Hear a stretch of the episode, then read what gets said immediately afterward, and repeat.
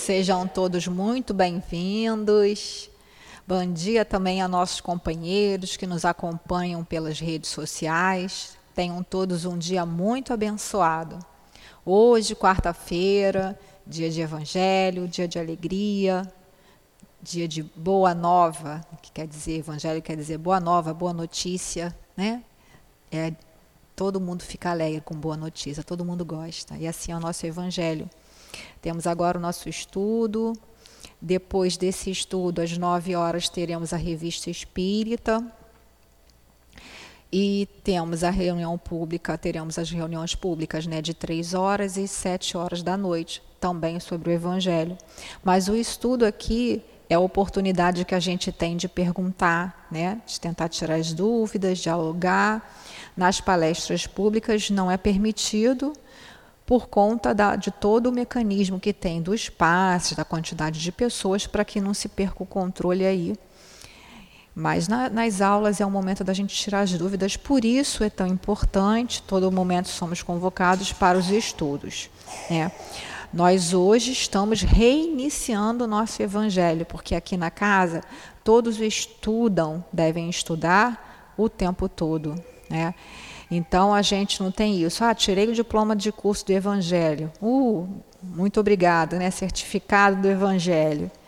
E aí vai. Não, não é assim. A gente vai sempre fazendo e está sempre nessa, nesse círculo aí, para que a gente possa né, ir internalizando e um dia nós vamos poder dizer que nós sabemos alguma coisa, porque por enquanto a gente está aí no aprendizado. Então, como a casa aqui sempre faz, né, em todos os estudos, quando se inicia um livro, né, nós estudamos aqui o Evangelho segundo o Espiritismo das edições CELD, né, que é o que a casa acompanha aí, mas não tem problema, quem não tiver, vai buscando aí adaptar, porque às vezes uma ou outra palavra que tem um pouquinho de diferença, mas o sentido, que é o mais importante, é o mesmo. Então, eu vou pedir minha, minha companheira Dilane para ler aí a, a orelhinha, a nossa orelhinha, que vai falar sobre o nosso querido codificador Allan Kardec, né? Para que a gente possa, aí, com essa inspiração desse grande né, espírito, começar a, a recomeçar o nosso estudo do Evangelho.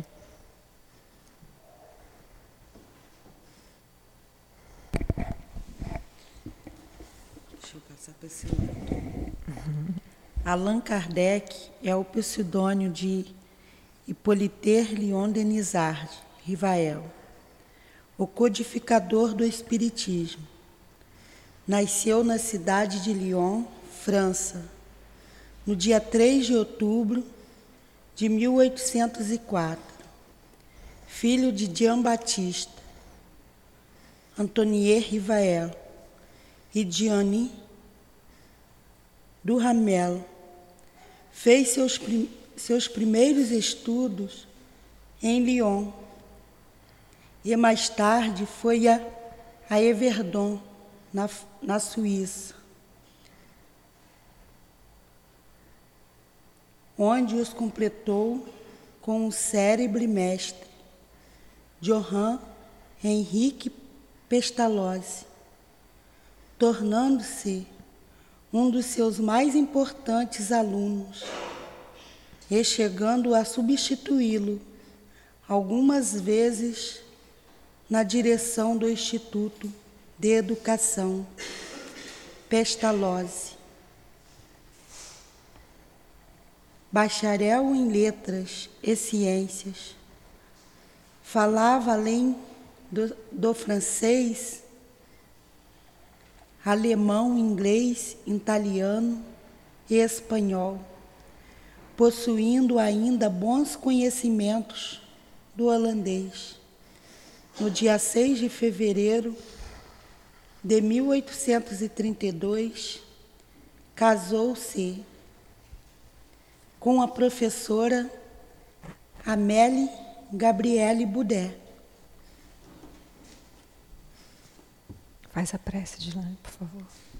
Pedimos ajuda a Jesus e a Deus, a espiritualidade guia dessa casa.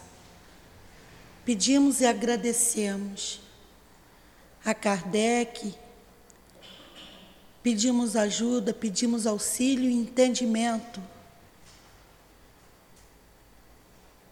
Que nos ajude a entender o Evangelho que hoje será passado. Pedimos ao Espírito Luiz que ajuda nossa amada irmã a passar, a discernir essas palavras para nós, pois precisamos a levar os nossos ouvintes à humanidade, pois não sabemos até onde está sendo alcançado a essas palavras. Pedimos a Deus e a Jesus por todos. Pedimos entendimento desse estudo.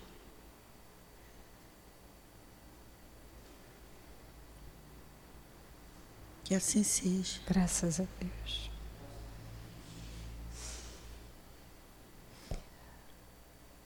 Muito bom. É, nós que estamos aqui, né, somos os mais devedores, os que precisamos mais falar de Jesus, falar bem agora, porque certamente em outras épocas muito mal falamos dele, né? E lembrando aqui, né, lembrei muito da Lúcia Moreira, essa companheira que era lá do Centro Espírita Leão Denis, era dentista, grande trabalhadora também, que foi homenageada aqui no consultório dentário aqui da obra social, tem o nome dela. Aliás, cada parte aqui da casa tem o nome de um desses trabalhadores, e que ela se referia a Kardec com uma homenagem, um respeito muito grande. Então, ela sempre falava: o Senhor Allan Kardec. Lembra, Rose? O Senhor Allan Kardec. Né? Como Chico se referia a Jesus somente como nosso Senhor Jesus Cristo. Né? E é um espírito que certamente né, já estava bem preparado para receber toda essa codificação. Por que, que é importante, o Newton sempre fala, né, da, essas datas? Kardec nasceu quando? Vocês lembram aí? Luciene? 1804. Muito bem, 3 de outubro de 1804, né? Por que, que é importante isso? Para a gente poder entender a fundo algumas questões sociais que tinham na época, né, todo o contexto lá do século, né, do século XIX, e tudo isso que veio a influenciar né, na, na, na, recepção mesmo, né, na, na organização aí de, desse conteúdo da doutrina espírita ou doutrina dos espíritos, porque nós já sabemos que não é a doutrina de Kardec, então que não existe kardecismo. Ah, sou espírita kardecista. A gente fala isso que a gente tem vergonha da pessoa pensar que quando a gente fala só que é espírita, a pessoa pensar que a gente é macumbeira. Né? Respeitando aí todas as religiões africanas, nós não temos nada contra, mas muitas pessoas têm ainda esse preconceito de se dizerem espíritas. Na verdade, as religiões africanas elas são espiritualistas. Espírita foi um termo cunhado por Allan Kardec. Inclusive, algumas palavras específicas usadas na codificação estão registradas em Paris, lá na biblioteca deles, né? Porque foram termos que só surgiram a, a partir da doutrina espírita, que é o termo espírita. É, então, assim, quando a gente se diz espírita, já está subentendido que é que, quem estuda a doutrina espírita ou doutrina dos espíritos. Kardec, só, entre aspas, que foi um trabalho hercúleo, organizou aí todos esses ensinamentos. Então, por isso que foi importante a gente ler, para a gente sempre relembrar dessa figura iluminar. Né? A, a, Lê lá o complemento, Edilane, que está na outra orelhinha aqui do final, que é só para a gente fechar aí essa. Ah, tá, nessa daqui. Sobre Kardec, né? Continuando lá, ele se casou e depois o que ele fez? Continua aí. Fundou, fundou em Paris, na rua Sèvres, número 35, uma escola idêntica à de Pestalozzi. Fez diversas traduções de obras inglesas e alemãs. Escreveu gramáticas, manuais de ari, ari, aritmética, livro de estudos pedagógicos para o ensino superior. Organizou em sua própria casa cursos gratuitos de química, física, astronomia e anatomia comparada que funcionaram nos anos de 1835 a 1840. Só um instantinho, Adilane. Lembrando que o que ela está lendo fala sobre o Hippolyte Leon Denisard Rivaio, que é o nome de Allan Kardec, né? Que o Allan Kardec só passou a adotar esse pseudônimo depois que veio né, o livro dos Espíritos, quer dizer, quando antes até do lançamento do livro dos Espíritos, ali. Por quê? Porque além de ser um nome que ele teve quando ele era druida em encarnações passadas, né, lembrando que o druida não era só um, é, uma, é, tinha uma importância, não era, era um celta, mas não era qualquer um, né, Rosa? Ele tinha uma importância, era como se fosse uma espécie de sacerdote. Né?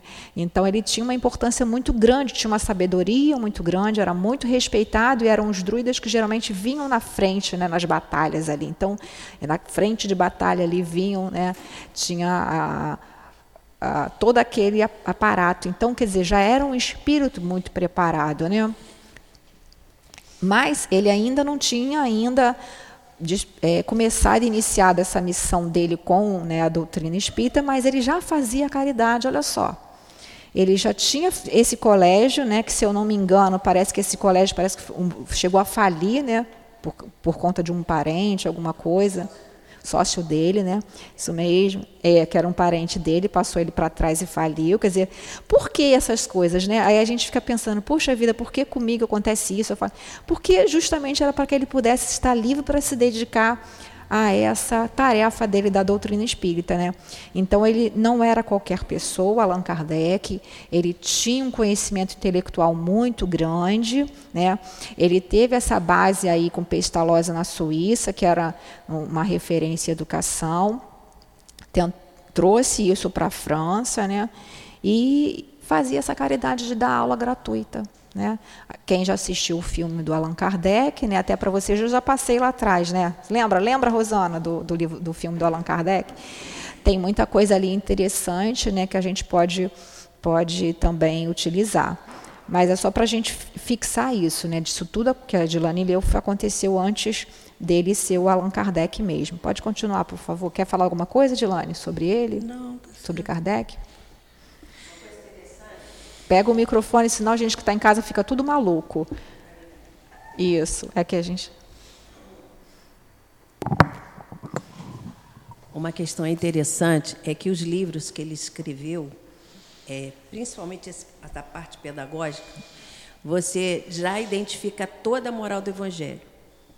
Sim. Mesmo antes dele começar esse trabalho. Então ele já estava preparado. Sim, sim. E a, e a, gente não pode esquecer, né, quer dizer, que vários autores, vários estudiosos se referem que ele teve uma encarnação como John Hus, né, ou Ian Hus, dependendo da pronúncia, né, que lutou aí contra várias ideias pré-estabelecidas do clero daquela época. Né? Então ele já tinha mesmo uma, uma grande né, é, ascendência. Posição moral elevada, né? Continua aí, de, em 1854. Em 1854, ouviu falar dos fenômenos que mais tarde classificaria de mediúnicos ou espíritas.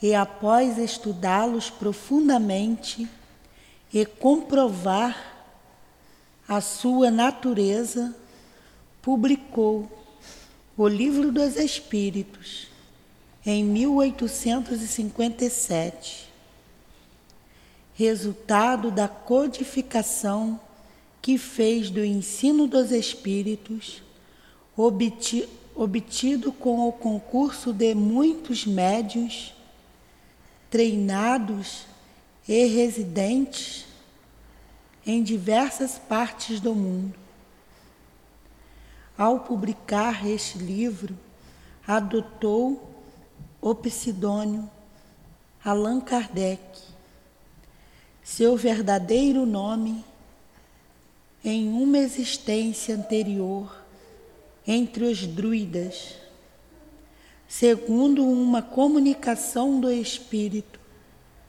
Verdade do Dia, 25 de março de 1855. Em sequência, Kardec publicou O Livro dos Médiuns, 1861. O Evangelho segundo o Espiritismo, 1864. O Céu e o Inferno, 1865. E a Gênese, 1868. Vindo a falecer devido a um aneurisma quando se encontrava em plena atividade na Sociedade Espírita de Paris, no dia 31 de março de 1869. Seu túmulo encontra-se no cemitério Père Lachaise, em Paris. Cemitério Père Lachaise é um cemitério que só está enterrado ali gente muito importante, né? Muito importante.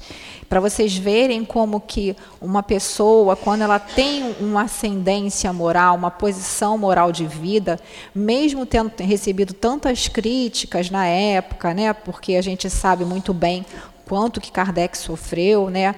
Então, hoje é quarta, ontem tem foi o estudo da, de obras póstumas. Então, obras póstumas, o que, que são obras póstumas? Obras que foram publicadas após a morte do Kardec, em 1869. Foram os escritos de Kardec ao longo de todo esse trabalho dele, da codificação da doutrina espírita, muitos escritos, mensagens que ele recebia dos espíritos, enfim, até é, elocubrações, quer dizer, pensamentos que ele estava atento que ele escrevia. E aí foram reunidos pelos amigos dele e publicado esse no, é, nesse livro Obras Póstumas, que está sendo estudado aqui na casa toda terça-feira, de 6 às 7. Tem também na live. Então é muito importante, quem quiser aí desenvolver mais um pouquinho, é, saber mais um pouquinho sobre Allan Kardec, nesse livro Obras Póstumas, no início tem lá biografia de Allan Kardec com mais detalhes. A gente só viu um pouquinho para a gente se situar né, sobre a importância desse espírito. A gente pede desculpa aos companheiros que já sabem isso, mas tem muitos que ainda não sabem. E por que, que é importante a gente saber? Para a gente aprender a valorizar essa abençoada doutrina. Né?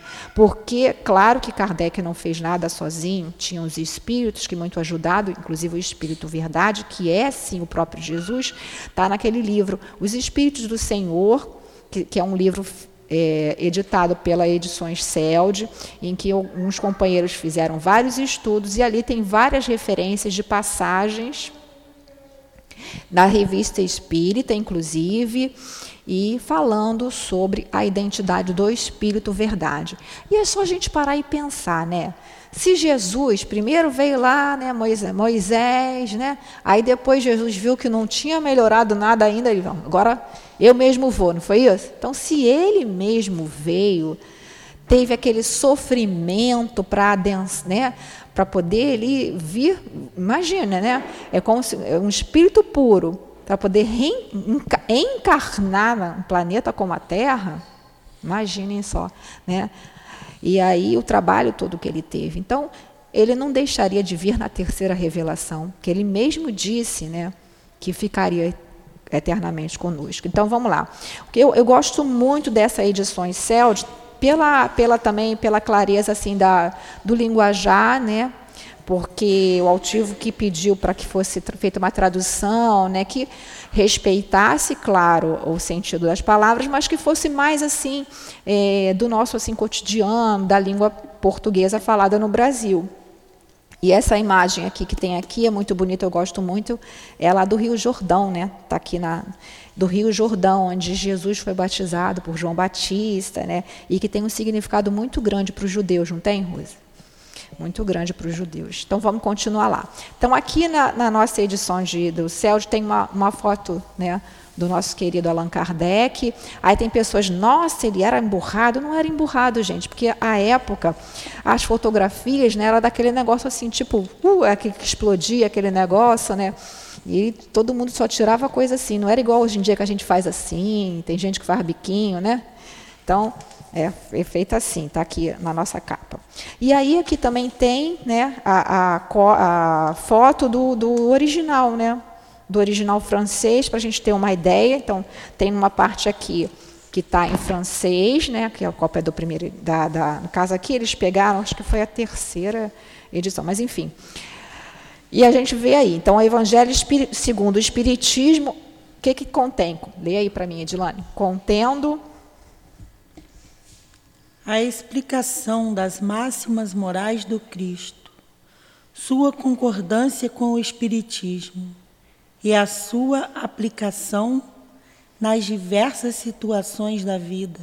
Muito bem. Por Allan Kardec. Por Allan Kardec, autor de O Livro dos Espíritos, né? E aí ele coloca uma, uma frase, né? Não há Não fé. há fé inquebrantável senão aquela que pode encarar frente a frente a razão em todas as épocas da humanidade. Então, olha a preocupação aí de Kardec, né? Porque a gente vê, né, lá o Livro dos Espíritos, publicado em 18 de abril de 1857, contendo toda a parte da identificação, né, da, como se fosse mesmo é, a introdução à doutrina espírita, né, que é o Livro dos Espíritos. E o Livro dos Espíritos, né, cada parte dele veio ser depois mais desenvolvida em outros livros. Então, a primeira parte, que vai falar sobre Deus, origem das coisas, veio da Gênesis, Gênese. Né? A segunda parte, mundo espírita ou, do, ou dos o mundo dos espíritos, veio ser desenvolvida depois no livro dos médiuns. Terceira parte, que é as leis morais, que veio aqui ser desenvolvida no Evangelho. Quarta parte, é esperanças e consolações, né? se eu não me engano, é esperanças e consolações, que veio ser o nosso céu e inferno. E aí a gente vê a, com a preocupação de Kardec aqui, né, ele colocar explicação das máximas morais do Cristo, porque até então ele tinha dado a parte, vamos dizer assim, entre aspas, científica, que se, se, se pode dizer assim, o livro dos Espíritos, que eram todas essas definições, essas dúvidas, tanto que vocês podem ver, né, que o, o livro dos Espíritos, a Elizabeth Alpert até falava, né, o manual, nosso manual de sobrevivência na Terra, porque a gente vai ver ali a questão e vai lá na questão e ver a resposta, né, e é atual, sempre vai ser atual. Quem diz que Kardec precisa ser atualizado, na minha opinião, com todo respeito, tem algum problema. Não estudou. Oi? De todo espírita verdadeiro. Né? Então a gente vê que a gente precisa estar sempre estudando. E a preocupação dos espíritos de trazerem esse lado moral. Né? E aí a gente vê também. É, é, é Kardec foi colocado, a gente viu lá nas últimas aulas, né, estudou aqui no finalzinho, que são mensagens né, que ele recebeu e ele relatos dele dizendo o quanto ele sofreu, né? Assim, ele foi, ele foi, na verdade, os espíritos ele sofreu aquela série de ataques, né, e teve aquela auto de fé de Barcelona, que é onde foram queimados vários livros que ele tinha mandado para a Espanha. Isso foi em 1861. Quer dizer, então já tinha publicado o livro dos médiuns, né? E uma série de outras coisas aí. Quer dizer, a, é, o livro dos médiuns e logo depois veio o auto de fé, né? Enfim, estava muito desgastado, né, também por esse ataque, né? E aí os espíritos pegaram e aconselharam que ele se retirasse daquele centro que era Paris, que era onde estava aquele burburinho todo, se afastasse. Aí depois ele vai entender por quê. Lá no final, quem acompanhou já as outras aulas viu por quê. Porque ele precisava estar dissociado, assim como se fosse reservado, porque era uma coisa muito especial, que era o que? As máximas morais do Cristo e sua aplicação nas diversas situações da vida. Então o Evangelho é para a nossa vida é para a gente pegar e trazer para nós. Né? Então, as outras informações, sua editora, a gente já viu aqui a, a parte aqui. E aí tem lá o sumário aqui, o sumário. O sumário é dizendo do que, que o livro é feito, as partes, para a gente poder alcançar aqui, né? Depois consultar. Aí a gente vai passando, né, essa espécie de índice aí. E esse prefácio, gente, que eu amo demais, né? Vamos lá no prefácio. Prefácio é o que vem. Que é lindo demais, né? Pode ler para a gente, Edilane? Vocês querem falar alguma coisa? A gente quer perguntar? Então lê esse prefácio aí que é lindo demais. Os Espíritos do Senhor, que são as virtudes dos céus, como um imenso exército que se move desde que dele recebeu a ordem, espalham-se sobre toda a superfície da terra, semelhante às estrelas resplandecentes. Eles vêm iluminar a estrada e abrir os olhos dos cegos. Eu vos digo, em verdade são chegados os tempos em que todas as coisas devem ser restabelecidas no seu verdadeiro sentido, para dissipar as trevas, envergonhar os orgulhosos e glorificar os justos. As grandes vozes do céu ressoam como o som do clarim, e os coros dos anjos se reúnem. Homens, nós vos convidamos para o divino concerto, que vossas mãos pequenas peguem, peguem a lira que vossas vozes se unam e que em um hino sagrado elas se propaguem e vibrem em toda a extensão do universo. Homens e irmãos que nós amamos, estamos próximo de vós, amai-vos também uns aos outros e dizei, do fundo do vosso coração, fazendo a vossa fazendo as vontades do Pai que está no céu. Senhor, Senhor, e podereis entrar no reino dos céus. O Espírito de verdade. Lê aí para a gente a nota, antes da gente comentar alguma coisa. A instrução acima transmitida por via mediúnica, resume ao mesmo tempo o verdadeiro caráter do Espiritismo.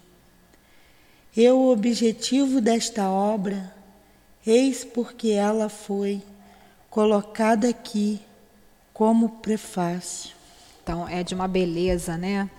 Então, os espíritos do Senhor não foram quaisquer espíritos foram os espíritos do Senhor, que são as virtudes dos céus, como um imenso exército que se move desde que dele, do Senhor, de Deus nosso Pai, recebeu a ordem e espalham-se sobre toda a superfície da terra. Lembram lá quando a gente estudou as mesas girantes lá atrás? Foram, começou lá com as, né, as irmãs Fox, lá na, na, nos Estados Unidos, em Hydesville, não foi isso? Em 1848, em 31 de março de 1848, que coincidentemente depois Kardec desencarna em 31 de março de 1869.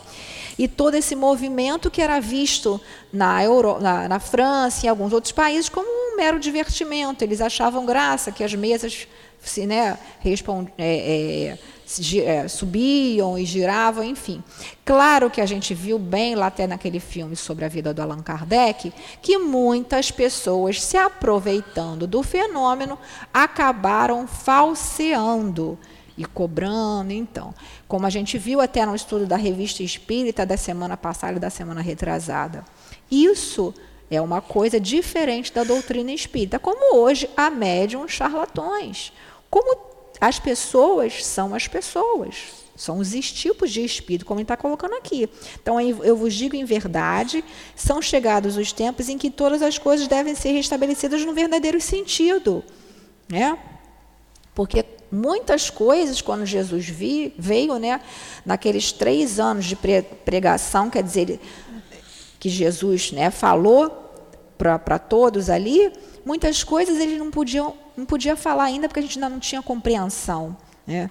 E aí veio a, a doutrina espírita iluminar a estrada e abrir os olhos dos cegos. E aí ele colocando ali, né? envergonhar os orgulhosos. Por que isso? Por que será? O que vocês acham? Envergonhar os orgulhosos. Porque mostra que todos nós somos espíritos. Não é isso, Johnny? Então, hoje, né, a, a, uma pessoa está com um posicionamento, né, um, uma situação financeira ou um poder, amanhã, numa outra vida, ou mesmo na própria vida, né, pode não ter nada em que todos somos iguais perante Deus. Claro que tem, depois a gente vai ver ali né, na revista espírita, na outra aula, a escala espírita, né, quer dizer, cada espírito aí tem o seu momento, tem as suas aquisições, mas, na verdade, não tem por que ser orgulhoso, né? E glorificar os justos, que às vezes muitas pessoas, com as doutrinas anteriores religiosas, Deus parecia injusto. Por que comigo? Por que, que eu estou sofrendo isso e o outro, né? Por que, que eu tenho uma deficiência ou reencarnei com uma situação complicada, numa família complicada, numa situação complicada e o outro não? Pode falar, Rose.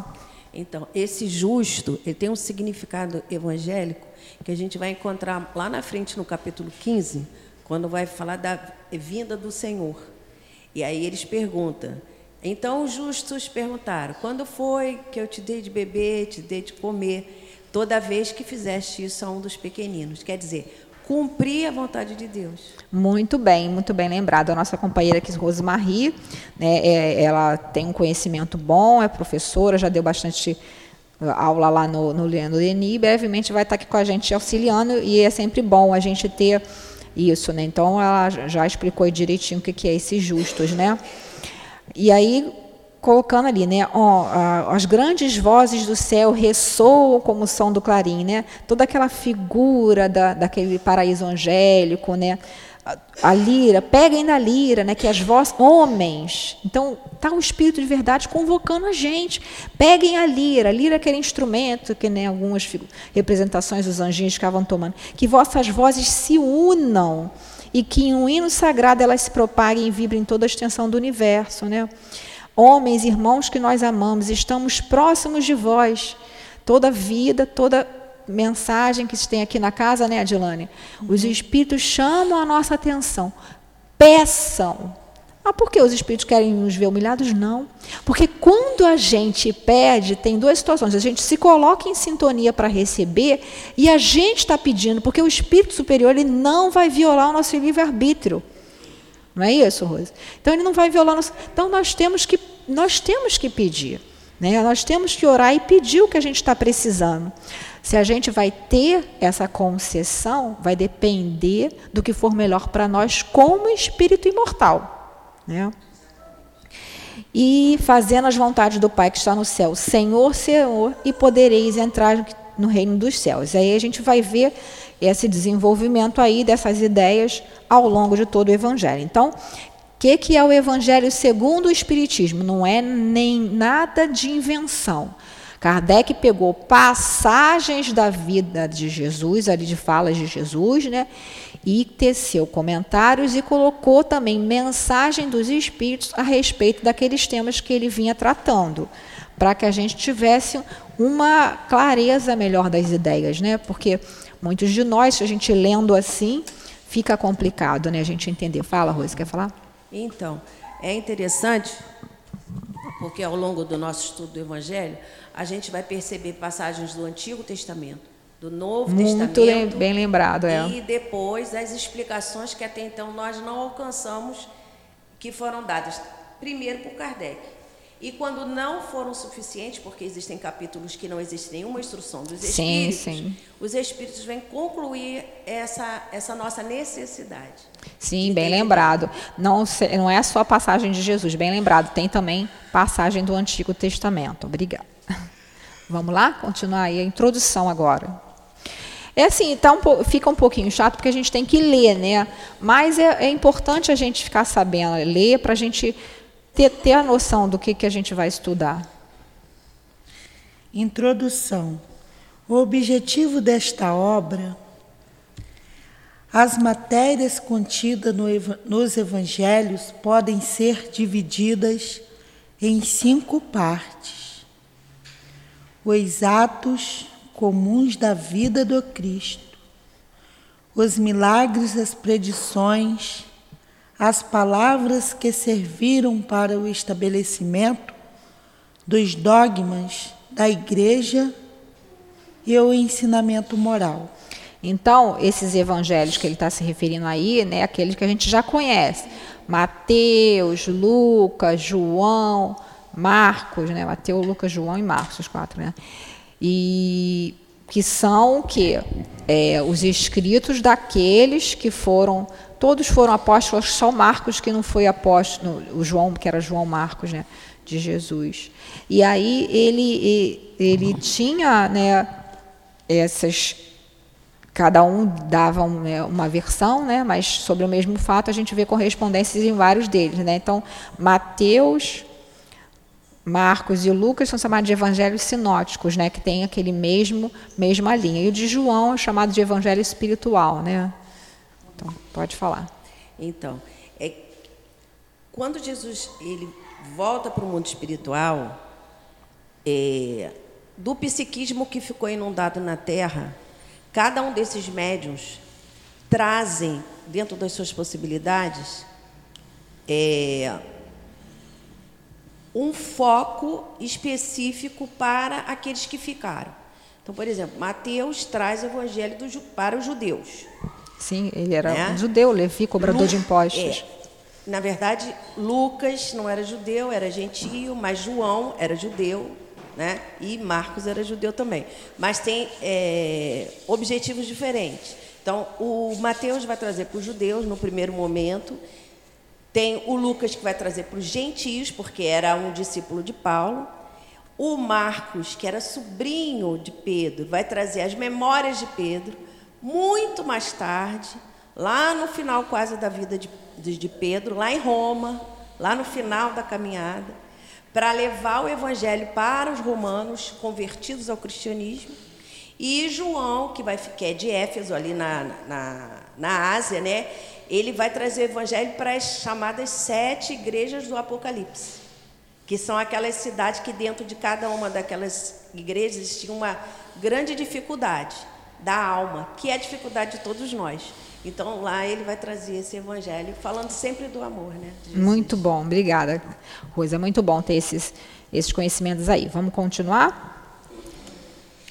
Se, a, se as quatro primeiras partes foram objetos de controvérsias, a última permaneceu inatacável.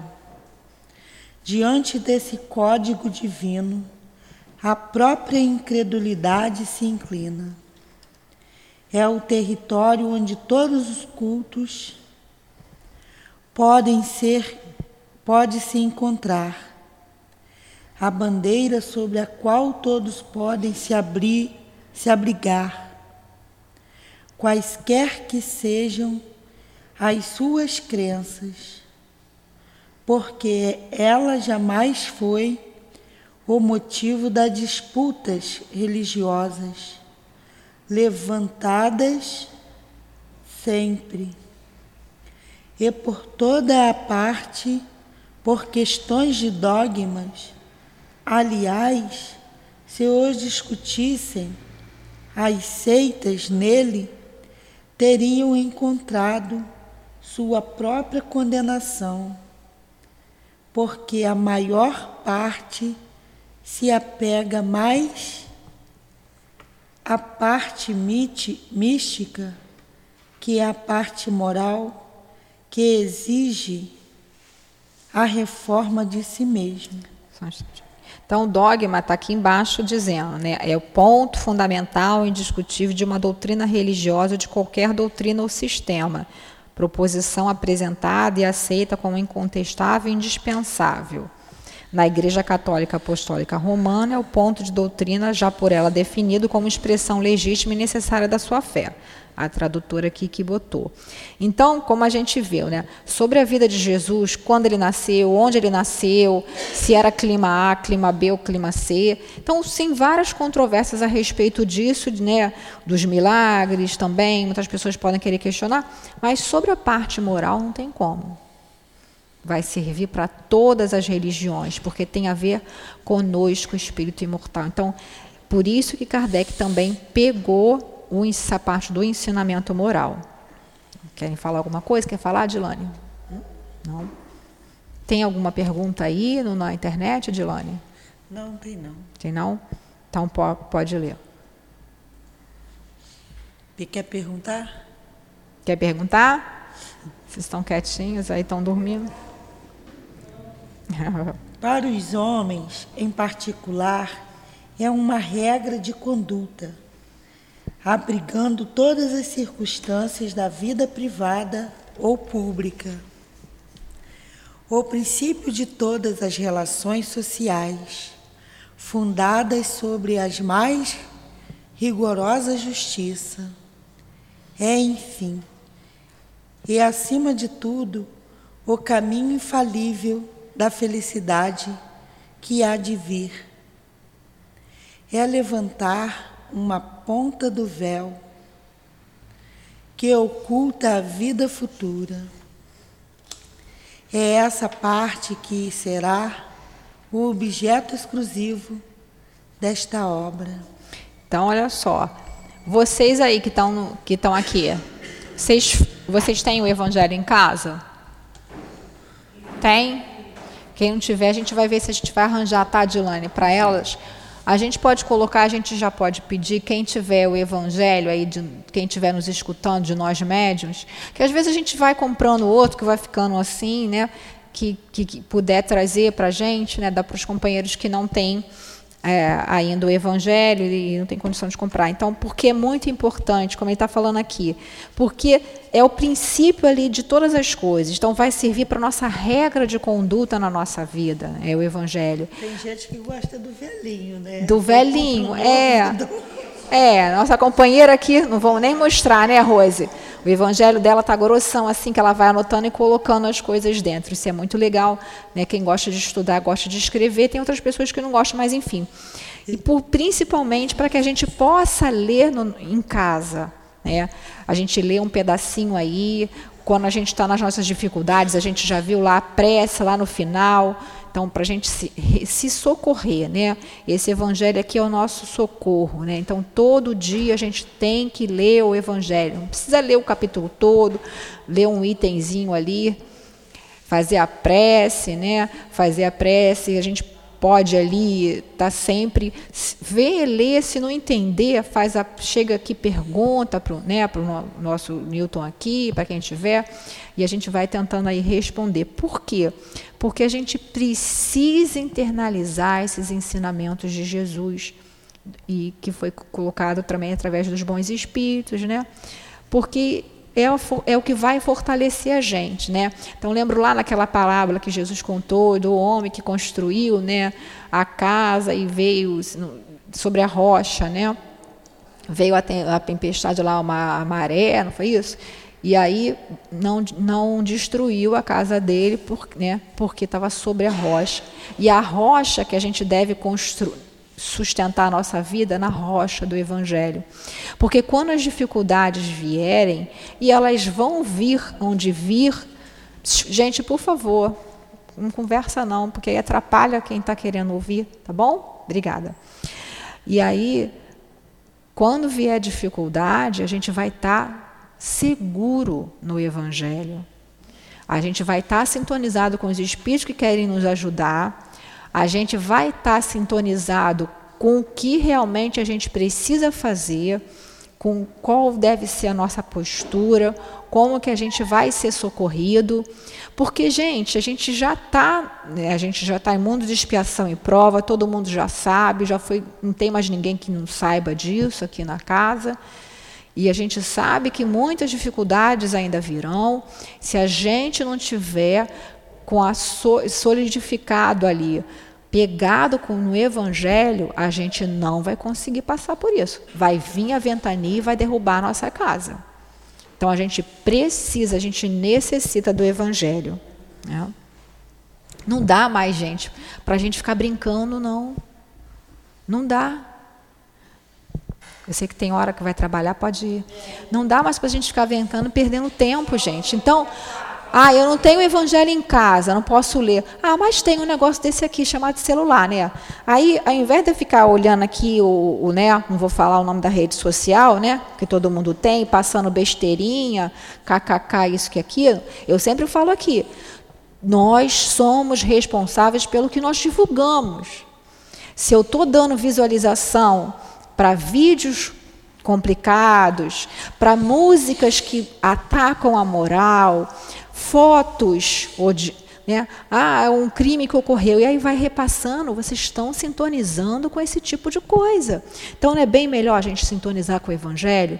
Então não tem o livro, mas olha aqui, tem o celular. Todo mundo tem um celular hoje em dia, né? Raros que.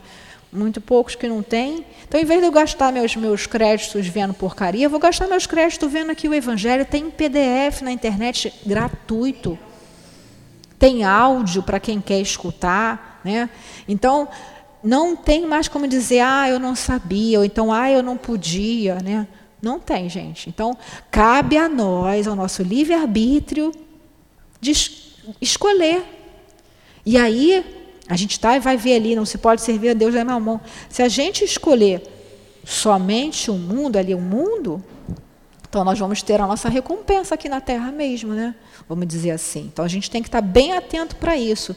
O que será que a gente anda consumindo, que a gente anda lendo, que a gente anda ouvindo? Eu fico aí deixando meus filhos ouvirem essas músicas horrorosas, gente de certos cantores aí, pessoas que se dizem cantores, música que agride a família, música que fala de sexualização precoce de criança, música que ataca os valores cristãos. Então, aí depois eu vou reclamar, né? Até tinha um companheiro que ele era foi brilhante, né? Uma vez ele contou que tinha brigado com a mulher porque a mulher deixava a filha de cinco anos dançar aquelas músicas horrorosas ali, de funk, não sei o que. Gente, isso tem mais de 10 anos atrás. Então não era nem essa, não era nem tanto como está hoje em dia. E aí ele brigou com ela e ele falou: ó, depois você vai chorar e vai me pedir para eu ir lá na favela, no baile funk, buscar a nossa filha. Então você corta agora. E é verdade, gente. O que, que a gente está deixando os nossos filhos ouvirem? que, que a gente está deixando os nossos filhos assistirem? Né? Tem alguns lugares aí que tem essa né, internet aí, TV a cabo aberta, né? a gente não está criticando ninguém, mas aí fica aberta, passa tudo. E aí eu estou no meu celular vendo o que eu quero, fofocando com as minhas amigas, e vou deixar meus filhos vendo aquelas porcaria, aí depois reclamo, depois vou chorar, se o filho se envolver com isso, com A, com B, com C. Então, nós que somos pais, que somos avós, que temos um espírito sob a nossa responsabilidade, até 18 anos, nós temos sim que passar a moral do Cristo, a moral evangélica.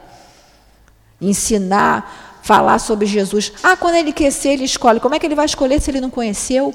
Eu já sou daquele conceito do Paulo, né? O nosso Paulo, Paulo é, comeu do meu feijão, reza minha religião. E é isso. Está com mais de 18 anos, mas vive às minhas custas, então vai rezar minha religião sim. Que história é essa? Ai, não, é porque fulaninho não quer vir à casa espírita, está com perturbação, está com obsessão, isso que aquilo, com 22 anos, 23 anos. Ah, não, ele não quer. É, não, quer ficar o dia inteiro na internet. Quem paga essa internet? Ah, sou eu. Então corta a internet. Quem dá dinheiro para ele comprar droga lá? Ah, é, sou eu. Então corta. Olha, gente, depois a gente vai ouvir que fizeste dos filhos que te foram confiados. Ninguém está julgando ninguém, cada um é que sabe de si, né? Missão, muito bem lembrado, missão. A gente não precisa ser um Chico Xavier, mas a gente tem nossas pequenas missões. E nós, como cristãos, porque nós somos cristãos, tá? Quem diz que o espírita não é cristão não conhece o espiritismo. Temos que sim falar de Jesus para todos. Não podemos colocar mais a candeia debaixo do alqueire. Não podemos mais ficar fingindo, fingindo que não vê, ah, não, tudo bem, deixa para lá. Não, vamos defender sim, defender Jesus, defender a vida. Aborto é crime. Droga é crime, porque são coisas que vão prejudicar cada vez mais as pessoas. Claro que quem já foi por esse caminho sempre tem um jeito, sempre tem um jeito, mas precisa se arrepender. E lá na questão 999 do Livro dos Espíritos, está lá. O seu arrependimento é suficiente para, né, para você se isentar? Não, não é dizer assim. Se não falar assim, ah, então vou fazer o mal também, depois eu me arrependo e continuo. Não. A gente vai ter que restituir a lei, né, o que a gente tirou, né, vamos dizer assim. Então, o mal que a gente fez, mas o mais importante é a gente saber que para tudo tem jeito. Para tudo tem jeito, mas basta que a gente se arrependa, que a gente comece a buscar aí um novo caminho. Fala, Rose.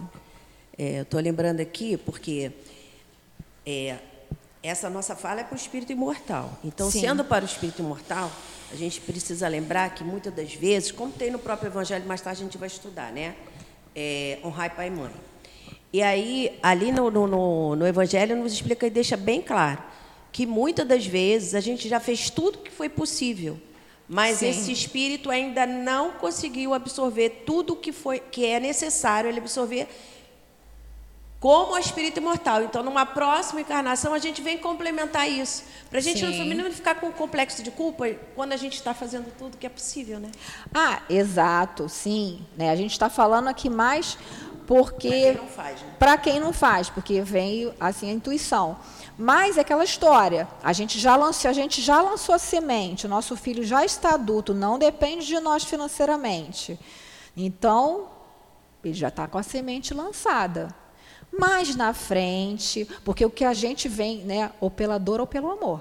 Não é isso que a gente vê com os espíritos? Não é? Emmanuel não diz que só através do, da, da água que a gente evolui, seja através do suor, do trabalho ou das lágrimas, do sofrimento. Então, cabe a gente escolher. Então, quem né, a gente passou lá, a gente que é pai e mãe, passou lá, deu aquilo tudo, informou, papapá, não quer seguir, vamos orar no momento dele que vier o sofrimento, ele vai se lembrar de tudo que você ensinou.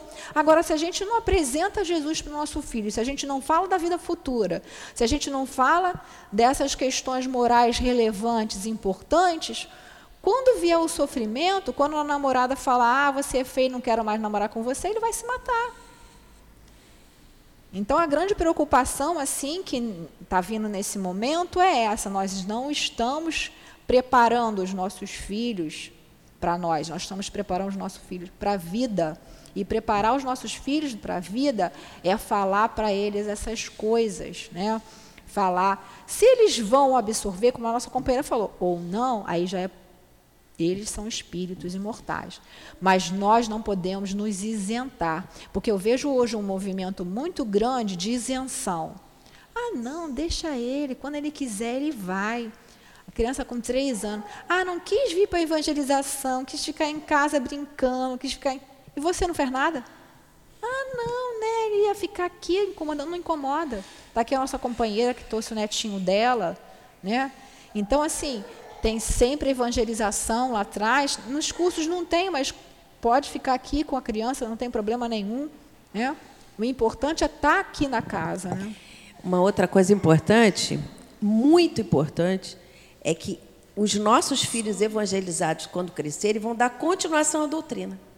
Exatamente, é isso aí, isso aí. Então, assim, não é para ninguém ficar em depressão. Se já fez, se arrependeu, aquela história, às vezes a pessoa não, não sabia, né? Mas sempre orar pelos nossos filhos, orar pelos dirigentes do nosso país, né? Orar por quem está com poder aí, né? embora a gente tenha vontade de muitas vezes, né? Mas temos que orar, pedir, Porque o Brasil, da América aqui do Sul, é o único país ainda que não foi contaminado pelos que são contra o Cristo. Então, Brasil, a nação cristã, eis a meta alcançar. É uma mensagem do Antônio de Aquino no livro, se eu não me engano, Focos de Luz ou Inspirações dos Espíritos. Então, nós temos a nossa tarefa, falar de Jesus para todos que cheguem a, até a nós. Né? Quer falar alguma coisa, Dilane? Vamos parar por aí, gente? Vamos parar por aí para a gente dar uma respirada, tomar um café para a gente poder continuar com nosso professor aí. Então, aqui paramos na né, página 29, 20 na minha edição. Né? Quem tem o livro de O Evangelho de outra editora, não tem problema. Tem a companheira aqui que tem, é só a gente se situar. Então, nós estamos aí na introdução, na página 20 da minha edição, mas é na parte que todo mundo tá? Todo mundo admira a moral evangélica, né? É isso? Então, dia, hoje é 31 de agosto, né? Uhum. Último dia, dia do mês. 7. 7 de setembro, 200 anos da independência do Brasil. Uhum. Vai ser um dia muito importante. Quer fazer a nossa prece, Di? Não, pode fazer. Faz, Di. Então, vamos fazer a nossa prece aqui de encerramento, né? Fechar os nossos olhos. Por que fechar os nossos olhos? Para que a gente possa se concentrar melhor. Não é nenhum misticismo, não. Quem preferir ficar de olho aberto pode ficar. Mas é para a gente parar, né? Respirar, tentar entrar em contato aí com esses benfeitores, né? Quem tiver em casa também pode fazer esse movimento para que possa aí receber e sentir, né? Amado Mestre Jesus, querido Allan Kardec, Senhor Allan Kardec, espíritos benevolentes desta casa de amor, espíritos amorosos, nossos mentores, muito obrigado. Obrigado por nos trazerem aqui nessa manhã, nessa manhã desse dia especial que é o dia do Evangelho, que nessa casa de amor todos são recebidos por essa espiritualidade amorosa, em que todos têm essa oportunidade de conhecer essa doutrina de amor. Pedimos, Senhor Jesus, que abençoes a nossa casa que abençoes e fortaleça a direção material e espiritual desta casa, que fortaleça e proteja cada trabalhador, a cada médium que ainda virá, virão para os trabalhos, e a todos nós também assistentes. Que possamos, Senhor Jesus, estarmos em sintonia contigo. Pedimos, Senhor, também pelo nosso prefeito, pelo nosso governador, pelo nosso presidente, para que todos eles possam ser amparados, intuídos a fazerem sempre o bem, sempre o melhor para todos nós.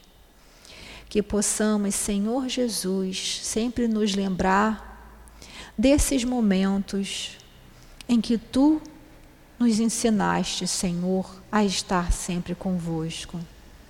Que todos possam ser abençoados, que todos possam voltar aos seus lares ou aos seus objetivos, se ainda vão sair, os trabalhos, que possam ir e voltar em paz, em segurança.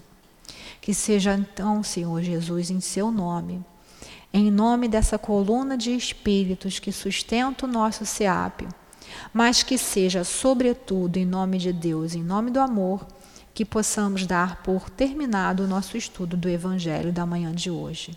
Graças a Deus.